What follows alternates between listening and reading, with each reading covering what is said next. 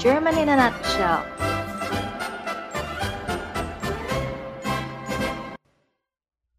Frohes neues Jahr alle zusammen. Selamat tahun baru 2021 teman-teman. Selamat datang kembali di program kami German in a Nutshell.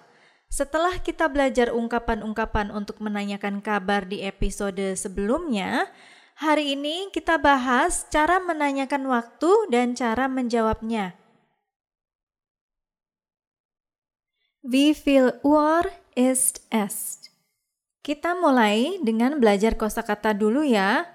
Pagi hari antara pukul 6 sampai 10 pagi adalah der Morgen. Pagi hari pukul 10 sampai 12 adalah der Vormittag.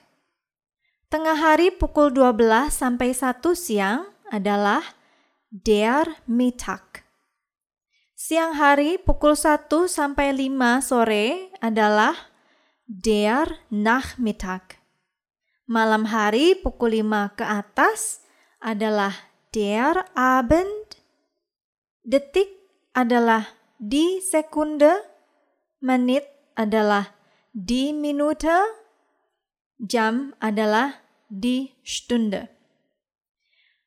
Bagaimana cara kita bertanya sekarang jam berapa? Frase-frase berikut bisa digunakan. Wie spät ist es? Ikuti Frau. Wie spät ist es? Wie spät ist es? Yang kedua, wie viel Uhr ist es? Wie viel Uhr?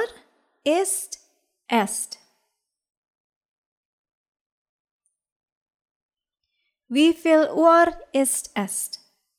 Semisalkan jam menunjukkan tepat pada pukul 2 siang, kita jawab, Es ist genau 2 Uhr.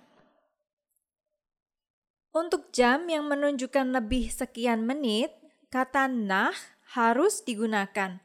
Sebagai contoh, jika jam 2 lebih 10 menit, maka ia menjadi Es ist 10 nach 2 Uhr.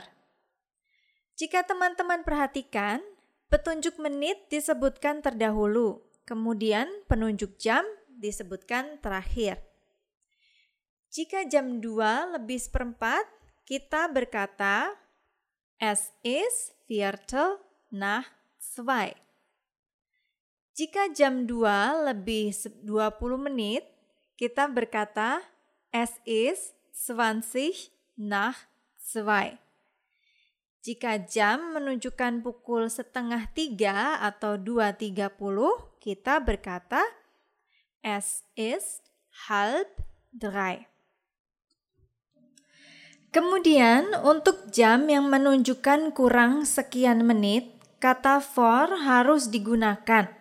Sebagai contoh, jam 2.40 atau jam 3 kurang 20 menit menjadi es ist 20 vor 3.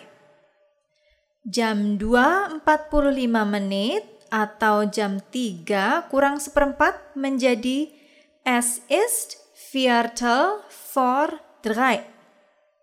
Jam 2.55 menit atau jam 3 kurang 5 menjadi es ist fünf vor drei. Sudah jelas ya teman-teman?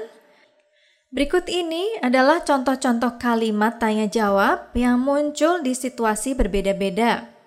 Contoh nomor satu, kapan bis itu datang? Wann kommt der Bus?